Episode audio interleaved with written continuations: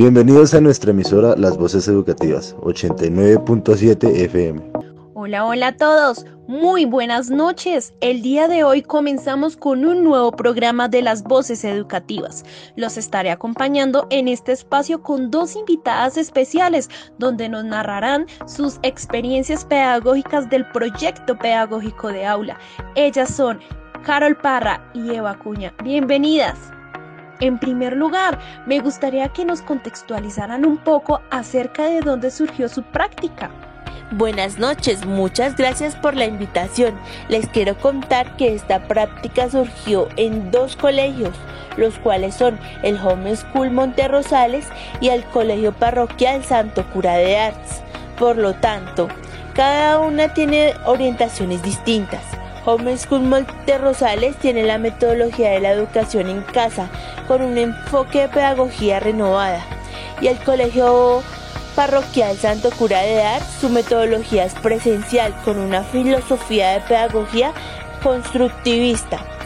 Nuestro proceso de inmersión se da de una forma virtual en conexiones sincrónicas, las cuales se llevan a cabo los días lunes y miércoles de 3 pm a 5 pm en ambos contextos educativos. Me parece muy interesante estos dos contextos educativos y cómo realizaron su práctica pedagógica allí. Nos gustaría saber cómo surgió su proyecto pedagógico de aula. Gracias, querida Alejandra. Para responder tu pregunta, quiero contarte que este proyecto pedagógico de aula, el cual llamamos el impacto de las expresiones artísticas en el desarrollo infantil en los niños y las niñas en edades de 6 a 8 años, se da a partir de hacer visibles eh, esas expresiones artísticas y su incidencia en el desarrollo infantil. Fue así como durante las sesiones nosotras, las maestras en formación, documentábamos todo lo que ocurría en nuestras prácticas pedagógicas.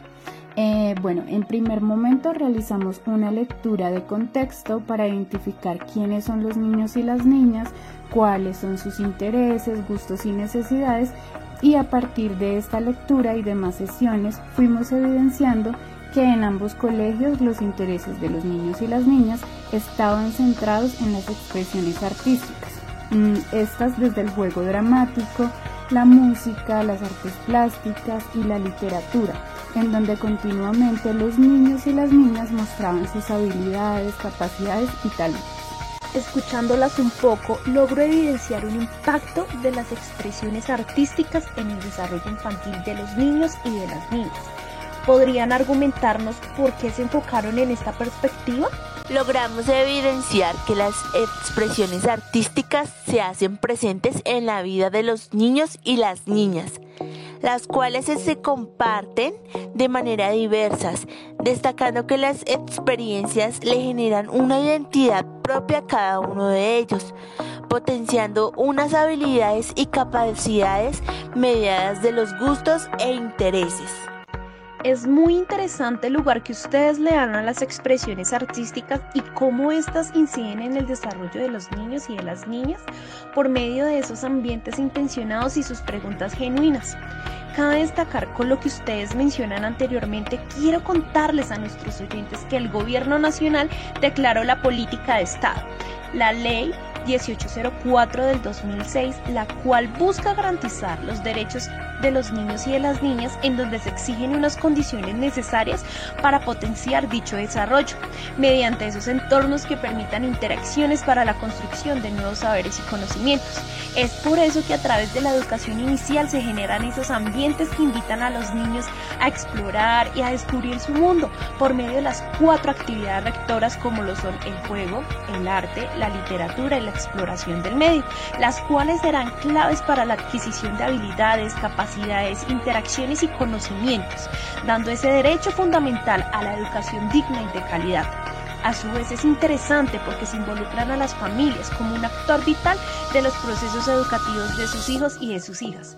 Por este motivo me pareció importante destacarlo, por lo que veo reflejado desde su proyecto pedagógico de aula. Pero cuéntenos, ¿quiénes fueron esos protagonistas? ¿Quiénes son los niños y las niñas? Les quiero comentar que en el Home School Monterrosales se contó con la participación de una niña de 6 años a la cual le gusta expresarse mediante las artes plásticas, como el dibujo, la pintura, la música, el juego dramático. Ella cuenta con un acompañamiento permanente de su familia. Por otro lado, en el Colegio Parroquial Santo Cura de Arts tuvimos la presencia de los niños de grado primero y segundo entre las edades de 7 a 8 años, en los cuales se evidenció su gusto por la música, la literatura, el cine, el dibujo, las manualidades y etcétera. Rescato mucho la importancia que tiene el PPA en los procesos educativos de los niños y de las niñas, en donde el lugar del maestro es ser un investigador de los diferentes contextos en los que están inmersos las infancias. A su vez, la labor de darle protagonismos a los niños y las niñas desde sus preguntas genuinas y cómo va surgiendo un proyecto encaminado a visibilizar sus voces e intereses maestra Eva. Nos gustaría conocer esas reflexiones pedagógicas que surgen de su experiencia. Ok, entonces para finalizar me gustaría compartir con ustedes esta reflexión que me queda de toda nuestra práctica pedagógica y es la siguiente. Eh, dentro del marco del arte en el desarrollo de la primera infancia, lo que buscamos fue favorecer ambientes de aprendizaje que contemplen estas experiencias como actividades inherentes en los niños y en las niñas.